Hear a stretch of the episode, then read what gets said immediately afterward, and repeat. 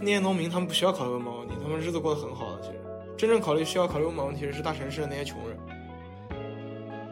我觉得可能百分之九十点九九的来美国的这边的学生都没有了解到的这些东西，因为大部分人来也就读个 master。问题的本质它就是解决方案。我为什么要转？是因为我觉得他们研究的自然地理那块也太虚了，就是太偏原理化。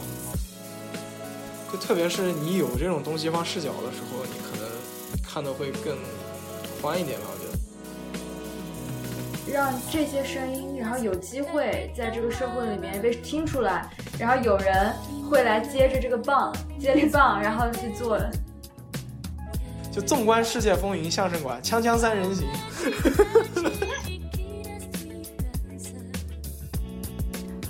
Hello，大家好，欢迎收听小人物播客第三十八期。现在是荷兰时间八月三号周一。今天这期呢，还是继续和 Zoe 和 River 一起。啊，上次我们聊到了 River 传奇的故事，我们听起来像是电影情节，但却是别人的日常生活。那这次我们探讨。东西方的学术思维的差异，唯心主义、唯物主义，就我很认同说，啊，看的越多，理解的越多，也不会因为懒或者方便理解就套个帽子了，产生这样那样的偏见。那大家觉得 bullshit 的话，就尽管留言。那有什么戳中你的讨论呢？也欢迎在评论里面分享你的想法。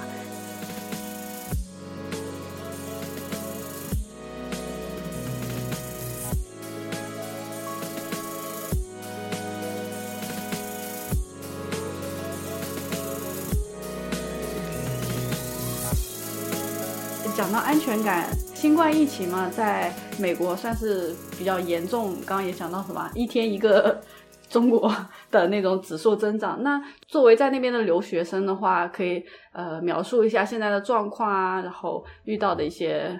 这个也得分两块看，因为我刚才也之前也说，就是美国他们这边大城市和乡村是完全两个不同的世界，在疫情这一块也是一样。我们这种靠大学才能诞生的这种小镇。其实学生回去了之后，人口密度没有那么高的，而且这边村里面你们住的这个密度也很低，就是除了学校周边的那些呃学生宿舍之类的，很少有那种呃人口居住密度很高的地方，大家都是一一人一栋，一家一栋，这个就已经减少掉很多间接传染的这个这个途径了。你唯一可以和很多人接触的比较多的情况下，就是你去超市买东西，所以你只要去超市买东西的时候，手套戴着。N 九五戴好，对吧？然后你像我有眼镜就不需要戴护目镜，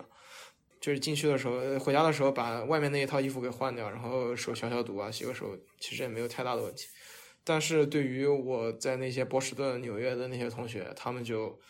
直接停课，然后就窝在家里面点外卖了。然后他们那边的那个超市也可以配送嘛，我们这边也可以超市配送，但是实在服务太烂，我们懒得搞，然后我们就直接自己去弄。他们就只能点那些超市配送。然后超市就是提前，比如说早上五点起来，啊抢那个名额，然后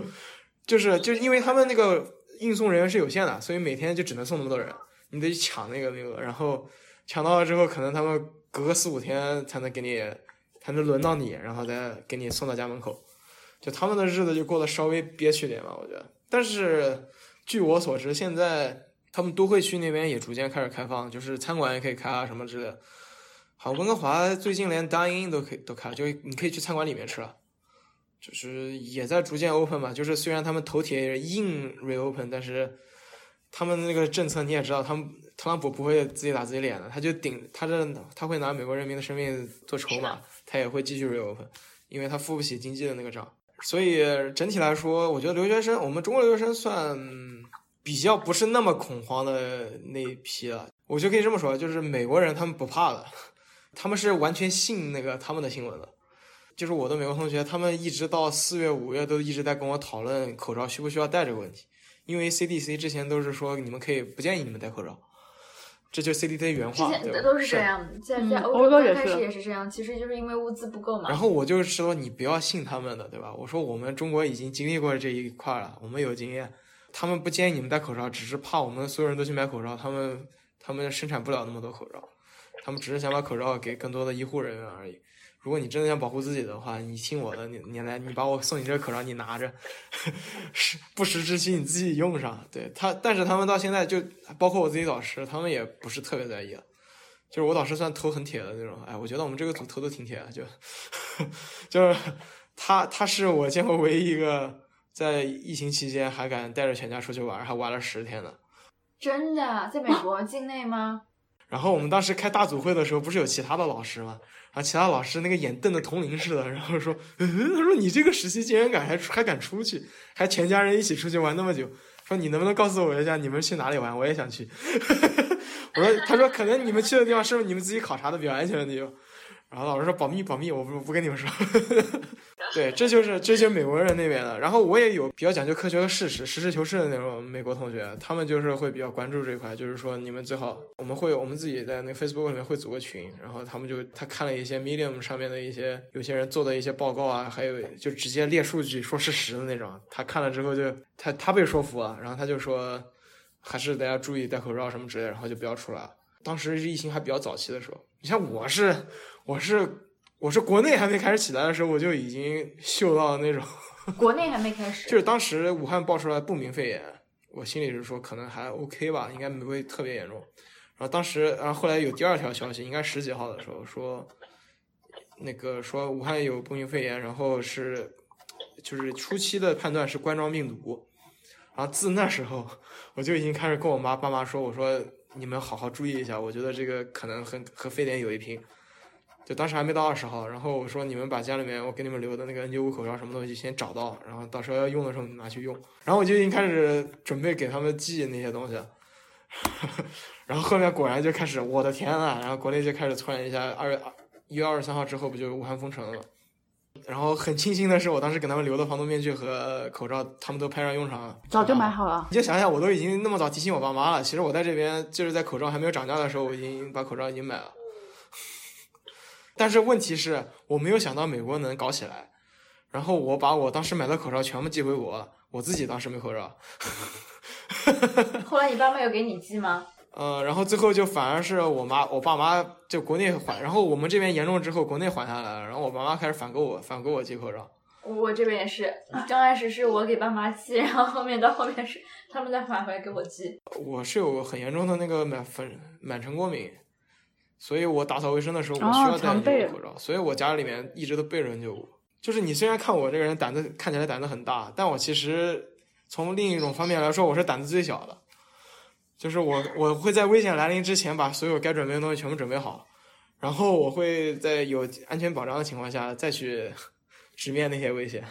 你说这个，我就想到之前我看到一个人，然后就分析说，我们有时候看一些人就觉得他们就胆子特别大，然后特别敢去投风险。那其实那些人往往是已经把最坏的情况都已经想到了，然后觉得最坏的情况，然后我已经准备好了，那我就敢去做。你应该就是这种人。就是我之前自己出去玩的时候，他说：“我操，你头怎么那么铁？”我去人口密度比较多的地方，我天天从早到晚戴着口罩，然后回去洗手洗脸什么之类的。我感染的这个风险还没有你在村里面。直接不戴口罩去一家饭店吃吃饭的那个风险大，我觉得，对吧？你你知道这个风险就是传染源和传播途径是大概一个什么样的情况，你你就可以很有效的避免这个中间的这个传播途径和传染源，就 OK 啊，没有问题。就你头铁也得有准备的去头铁吧，你不能就是瞎头铁。所以就也还好啊。然后大使馆不也给我们送了那一批物资，就是他们送的那个什么湿巾、消毒湿巾。口罩和莲花清瘟都还挺好用的，确实还 OK，我觉得。给大使馆鼓个掌。我当时不是物资挺多的嘛？他们来了好几批，来了两批吧。第一批我就没有注册，就先给他们缺的本科生了。就是很多人他们没有我这种嗅觉，就他们忘了没有，当时没来得及买口罩，没来得及买那些消毒液什么之类的，也没有来得及买口罩啊那些药啊什么之类的，就他们手上物资很缺，然后他们就只能憋在家里面。然后我可以经常出去，是因为我反正东西手上东西很足。然后我就先让他们那些人去生，然后后来第二批来，就我身边人都拿差不多，然后我也去注册，然后就薅了一批羊毛。我说我说在特朗普的嘴里，我都已经是帮大使馆打工窃取美国情报的这个留学生了，虽然我跟大使馆没有联系。每个都是中央情报局的。他们肯定都已经审查过我们一回了，确实是。首先我们这个学校就是已经和美国军方有着千丝万缕的联系。就类似国内那种哈工大的那种哈工程啊、哈工大、北理工的那种。就是我觉得你来我们学校就已经受过一遍审查，我个人觉得，就是我们网络的服务器都有 Pentagram 的服务器，就是有我们学校的，然后也有那个跟五角大楼有关系的那种服务器。可能是他们很早很早以前，五角大楼和我们学校有一些网络上合作，然后那个服务器留下来，那个域名留下来。哇哦，那不是可以访问他们的资源？会被发现吗？没有没有没有，这个这个现在没有什么。哎，美国军队和学校的合作，各个学校都有啊。美国的各个学校都会有预备役的那个征兵处的，就是预备役人员的什么管理处什么之类的，都会有。就是他们这边叫 RATC，主要是公立学校吧，不管你是。是偏左的还是偏偏右的，偏红的偏蓝的，都会有这个东西。就是美国人呢，他们这个爱国情绪还是这个确实是这种傻傻的爱国情绪还是有。就是确实他们的那个文宣方面做的比中国好很多，我觉得比中国的宣传部做的好太多。就是我去他们卡纳维纳二角的那个肯尼迪航天中心，你看了他那个宣传片，你都会觉得哇，这个我的爱国，就是美利坚这种感觉，真的，就是你如果意志不坚定的话，就直接就同化。光 荣，就是你，你首先在一个电影院里面看他们那个整个那个航天飞机的那个航天那个历程，然后看完了那一个片子之后，然后停留在一个美利坚的一个国旗的那个，然后那个影片结束了，然后那幕布升上去。然后后面就是航天飞机，真货，就是航天飞机在后面，然后你就进入后面那个展厅，然后就是航天飞机，哇，你就说谁能受得了那种感觉？就是比我们小时候去什么烈士陵园，什么去看一个什么博物馆，那个完全不能比，好吧？真的，就是我，我是已经算这种自干小粉红，才能抵得住那种诱惑，那种那种美利坚的那种权力和势力的那种宣誓，我就我就不服你的，但是我就是不服你。但是有多少人就直接就是觉得啊，美国好好，我要留在这儿。对不对？大多我相信大多数人都是来这边都是这个这个想法，所以他们美国人爱国这一点，就不管他他是左翼右翼什么东西，他们爱国这点还是 OK 的。我觉得，除了最近搞的那些抗议啊，就是 I can't breathe 那个，就美国这些你看那种乱糟糟的那种，没有任何口号，没有任何人领导，也没有也没有任何组织。就这种才是真正没有外部势力介入的人民的自发抗议，就是没有，就是只是纯粹发泄怒火，没有任何用处。就是美国人民他们甚至都不知道他们自己在反抗什么东西。就真正但凡能有一点，能搞出来一点势头，能有点苗头的，我个人觉得黑人那块，应该六七十年代那个黑豹党搞得还可以，他们是有真的有，真的是有主义，是有有思想，然后有组织的，有纪律的。然后你也看一看他们黑豹党的首领。多少届首领，你你选一个首领暗杀一个，选一个首领暗杀一个，选一个首领杀一个，选一个首领杀一个，然后最后黑豹党就没了，然后就变成了现在这个样子。你们可以对对，你可以就不展开讲，但是这个黑豹党这一块你可以稍微看一看，就当时他们闹的还确实挺好的，就是也然后就是为什么他们会会有人去暗杀马丁路德金？因为马丁路德金是真的作为一个领袖，他能让他们自己的团队十分的有纪律，十分的和平。然后有他们自己的主义，有自己的追求，这个才是他们美国政府和他们某些既得利益团体最怕的这一块儿。但是他们会把直接用最恶劣的手段，会把这些他们最怕的这些东西直接扼杀在摇篮里面。剩下的你们群龙无首，一群乌合之众，你们闹得再嗨，也不不会对我的政权造成任何的影响。我是地理系来的，你要想想，地理系是一个大染缸，什么都可以往里装，你知道吧？就是美国这边地理系是偏人文的。哦，就有点像社会学科啊。嗯，美国这边地理系相当于社会学科还没分家之前的一个系。就美国这边地理系其实呃剩的不多了，就是大部分都是已经拆掉了，就是拆去你自然地理去自然地理，你搞环境去环境，你搞人文地理去搞人文，你搞社会学去搞社会学。就是你的这个学院里面各个老师搞的方向很可能是有截然的不同。就比如说，我们之前的地理系就会有做自然地理这块的，比如说做做环境、做水污染，啊，做植被、做森林那一块儿。然后搞人文的就会有做 justice，有专门做南美的，有做非洲的，然后有做美国黑人的，有做印度的，就是他他就是就各种人文的都有。然后嗯，然后还有做比如说偏环境法的。然后有偏医疗那块，因为我们之前 U N C 那边他们医医学会特别好，然后他们就会做什么医学和地理结合的那块东西。对，就是其实你看是完全截然分开的，一点都没有什么关系的，但是他们会在一个学院里面，所以我们的 seminar 就会各个学生都讲他自己的东西，然后我们就就会了解的比较多，然后你就可以面对面的和美国的白左真讨论他们心里到底怎么想的，然后你就可以提出你的问题，然后这个这个还挺有趣的，其实就很少有这个机会，就你可以比较深入的了解他们美国人脑子里面到底是怎么，他们的思维是一个什么样的逻辑。其实他们的逻辑和中国人的逻辑是完全不一样的，就是基础的那个 baseline 不一样。对啊，就我们的我们的逻辑四个字概括还是实事求是，其实是属于他们白左比较批判的那种 materialism，就是实用主义。呃，我们在国内上政治课什么之类的时候没有提过这一块，但是你我们其实是一个唯物主义、实事求是的这样一个这样一个 baseline 来看这个世界。但是他们其实和我们的逻辑和 baseline 是方法论这一块是有明显的不同的。他们会偏向于一种偏唯心、偏个人感觉的那种、个人体验的这种角度来去看这个世界。就比如说，怎么说呢？一个相同的一个社会问题，比如说我们会从经济角度去看，从政府角度去看，然后从整个一个社会的背景角度去看这个问题。但是他们会直接去访谈那个呃。这个社会问题的一个亲历者，然后由他们的口中，他们的感受，他们对政府的感受，他们对这个社会的感受，他们对那个感受，这是他们的理解，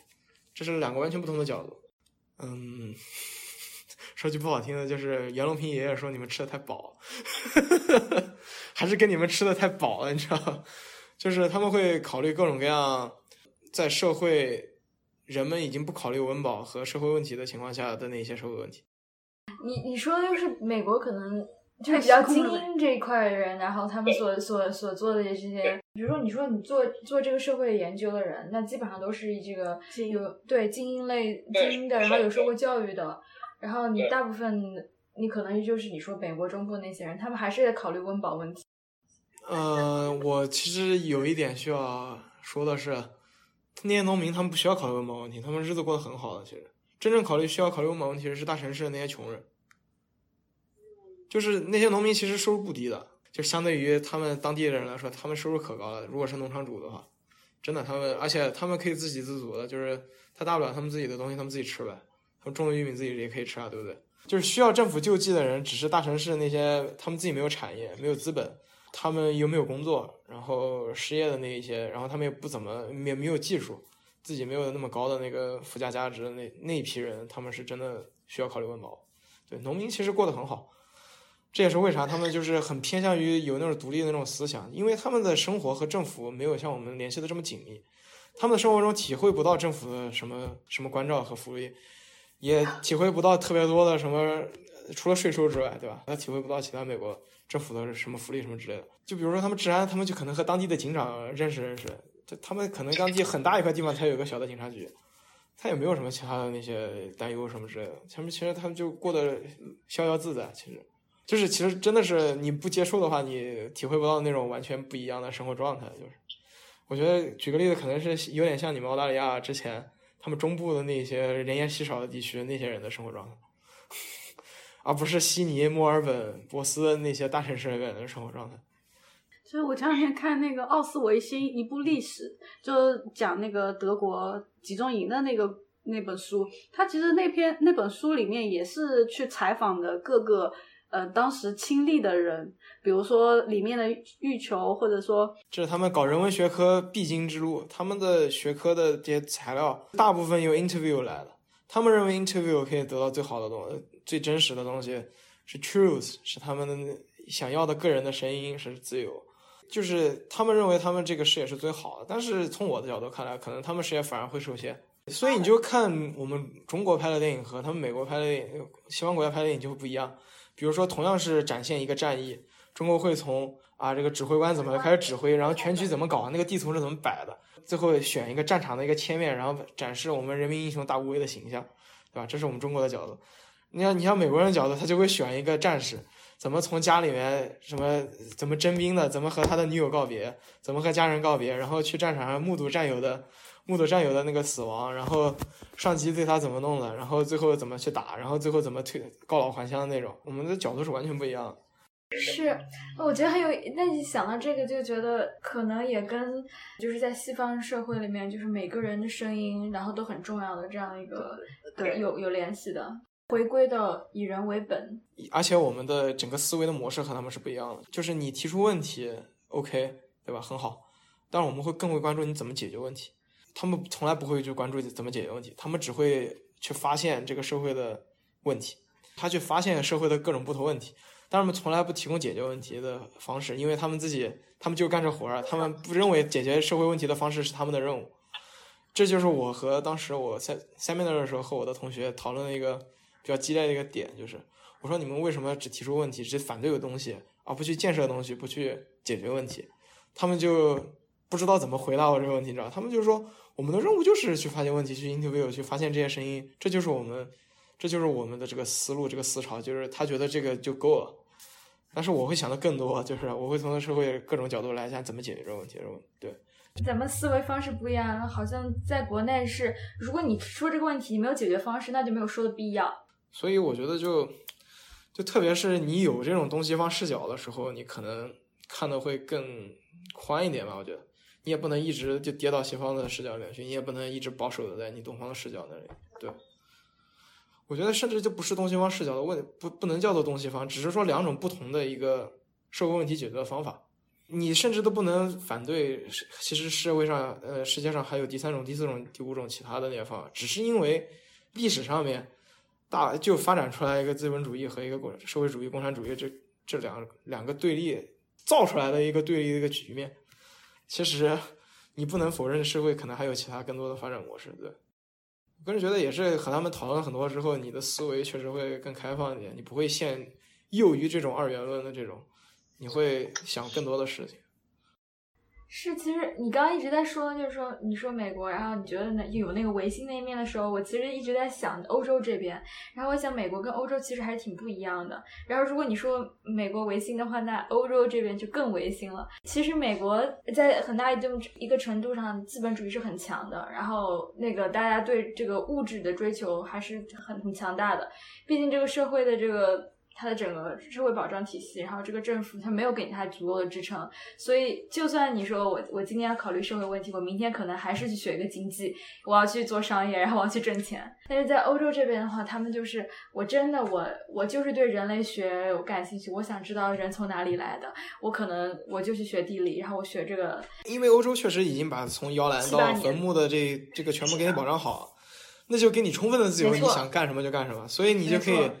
站在一个已经金字塔这个满足类的金字塔已经接近顶接近上层顶端的这种基础上，然后你再去考思考一些之前大家没有考虑过的问题。对的，他们想的那些问题，可能就是人类社会可能会面临的社会问题啊，然后可能是他们的那些思路，可能是人类之后发展的方向。但是我怎么说，有一部分人在想，但是我现在考虑不到那个问题，然后。我也不觉得他们考虑现在考虑到的东西在短期内对我和对这个社会有什么太多的帮助，所以就，而且你没有觉得欧洲现在他们极优异这块发展的挺那个挺快的，已经快控制不住了。就是他们的偏向于无政府主义和极优异的那一些团体都搞得挺，就很有后现代化的，就是具备后现代的那些主义的一切的那个特征，就是反对一切，就是有税收那就反对税收，有福利呃没福利那就要要就反对没有福利，反对低福利。然后就是什么都想要，我只能说，以一种旁观者心态去看西方的这个问题，然后也算是一种观察吧。我你不要带有各种自己的先入为主的态度去看它。我很难对这个现状下一个什么定义，或者有一个什么思想，没那么屌，没有那些大学者的那种思维和那个学识。但是我觉得你能坐在这里，你能看到很多社会的各个各个方方面面，然后你看他们怎么样变化，互相纠缠，怎么样变得不平衡，怎样变得平衡，怎么样对抗。怎么样和解？就我觉得这个也算是你一个人生经历吧，我觉得挺有趣的。其实就其实以前学地理、学历史的时候，就会觉得，哎，那种那个社会很动荡，或者觉得啊，那当时的百姓是不是很苦？然后其实我觉得我们现在生活的时代，其实也没有说到和平到什么程度，然后我们也也很安然的。确实，我们这个世纪就是自二十一、二十世纪第二次世界大战打完之后，确实进入到了一种。和之前历史不大一样的一个状态，但其实底下确实还仍然是暗流涌动，很多规律和底层的矛盾还是在的，就没有消除掉，就只是以一种另一种不同的形式在不断显现。我个人觉得，就是你要偏从唯物主义角度来看，你人类文明要发展到下一阶段，你必须把现在的社会社会基础生产力发展到下一个阶段。就比如说，突然人类把核聚变的技术给掌握了，就人类从此之后再也不用为能源问题担心了。我觉得那可能到时候人类文明会往下一阶段发展。但现阶段来看，是一种偏很慢的线性的增长，我觉得不会有特别翻天覆地的变化，就只是一个不断纠缠、继续螺旋上升的一个状态。我觉得，对。你想之前能这么大发展，不也是因为工业革命整个这个社会生产力有一个质的飞跃了之后才？发展发展到今天这个样子，你想你也预测不了，你你你一年之后的事情都预测不了，你何去预测五十年、一百年之后的事情？没有办法。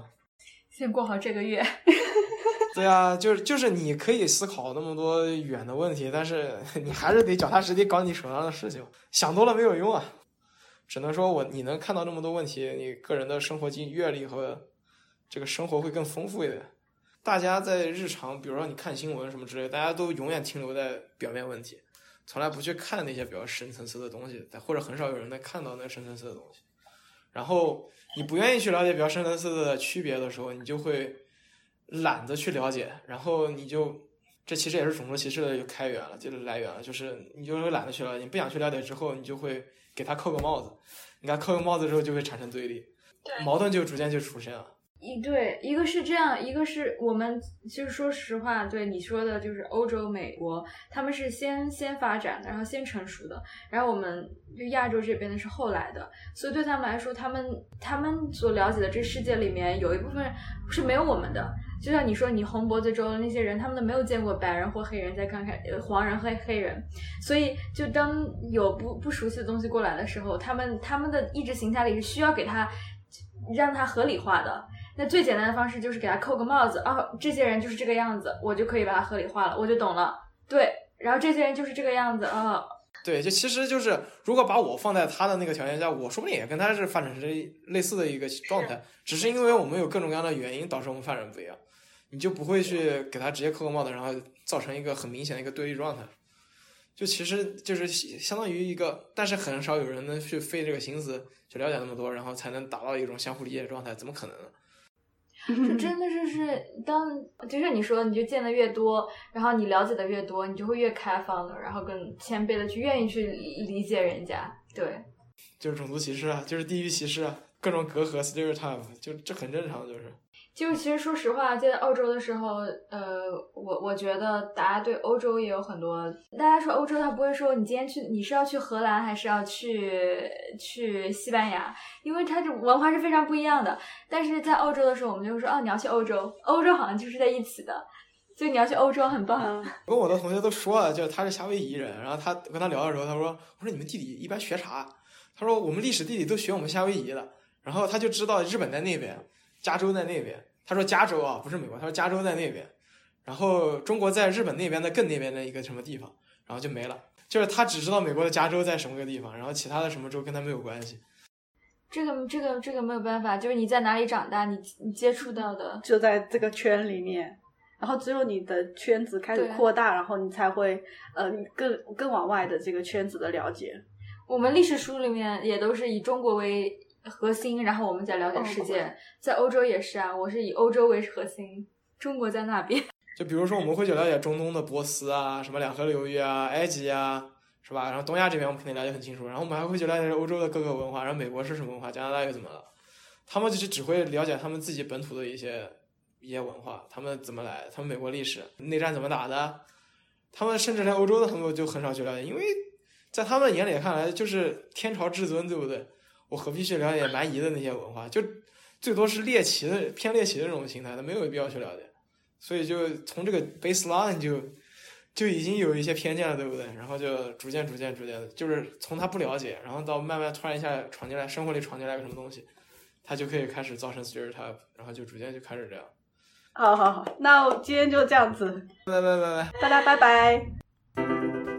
最后，感谢收听小人物，喜欢记得订阅、收藏、分享。有思考和感悟，欢迎发邮件告诉我们：a nobody 点 fm at gmail 点 com。别忘了登录网站 a nobody 点 im，查阅更多相关信息。